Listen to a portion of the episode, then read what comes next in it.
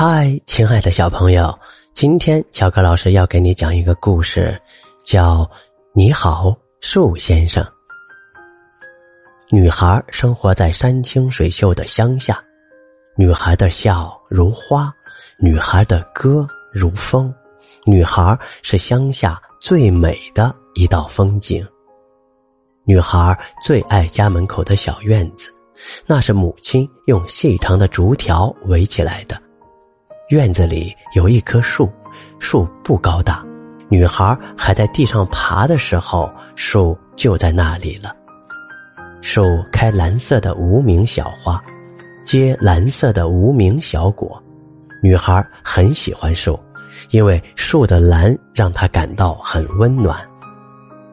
每当女孩开心的时候，她会围着树翩翩起舞；每当女孩受了委屈的时候，她会盘膝坐在树下和树说会儿悄悄话。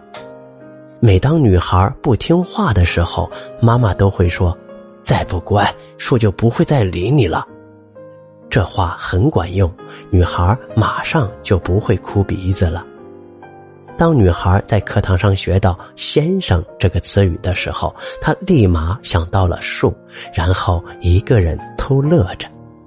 那天回家走进院子的时候，女孩向树伸出手，用老师教她的方法向树打招呼：“你好，树先生。”树不语，也没有和她握手，但女孩没有生气，她觉得树一定在心里默默的。做了大。树先生，这个称呼也让女孩感到很温暖。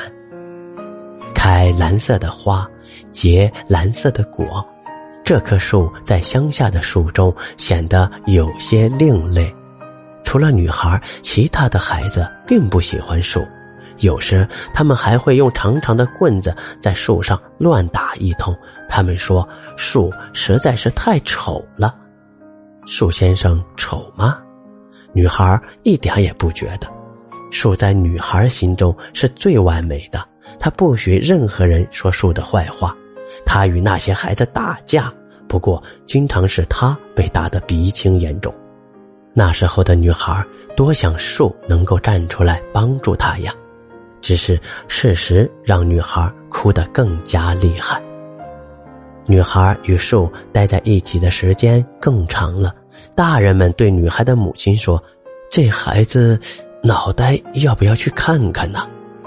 说女孩是傻子呢。女孩的母亲懂，但她没有说一句反驳的话，只是叹了口气，无奈的摇了摇头。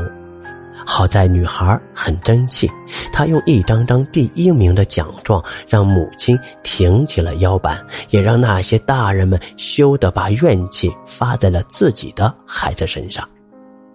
你好，树先生，瞧，这是老师奖励我的笔记本。你好，树先生，今天我的这条裙子可爱吧？你好，树先生，你再长大一些吧，这样就可以给我的房间挡阳光了。家里没有多余的钱来添置窗帘了。就在女孩不断的和树分享自己的喜怒哀乐的同时，女孩渐渐的长大了。女孩读中学了，要寄宿了。他舍不得树。开学那天，他早早就起床了，给树唱了一首他从录音带上学来的不知名的歌曲，然后一个人在树下坐了很久。临走的时候，他握着树的枝条说：“树先生，我们一起加油哦。”女孩每月回家一次，虽然要走很长的一段路，但女孩从来没有对树抱怨过一生辛苦。乡下的小院子，院子里的树对女孩有一种莫大的吸引力。用女孩刚学的物理知识来解释，就是女孩和树。正好磁铁的正负两极。女孩不仅是第一次学习物理，知道磁铁有正负两极，知道牛顿和苹果的故事，她还是第一次学习英语，第一次看到那么多小汽车，第一次在同学生日的时候吃到了生日蛋糕。这样新鲜的生活让女孩感到一些惊喜，又觉得莫名的兴奋。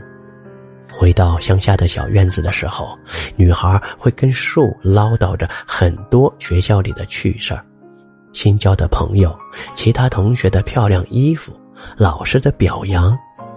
直到母亲叫吃饭了，女孩才好不容易的停下来。母亲笑着说：“你呀，和树的关系。”比与我还要亲呢。女孩咯咯的笑了，像小时候一样环着母亲的脖子，和母亲脸贴脸。这些温馨的场景，树看得最多了。树依然不语，只是努力的生长着，开更多蓝色的花，结更多蓝色的果。树在长大，有了变化。而女孩呢，也慢慢的有了变化。从学校回到小院子的时候，女孩比以前有了更多的事情可以做：看从同学那里借来的漫画书和流行杂志，听同桌新买到收音机，跑去村头的小卖部给朋友打电话。是的，女孩与树谈心的时间越来越少了。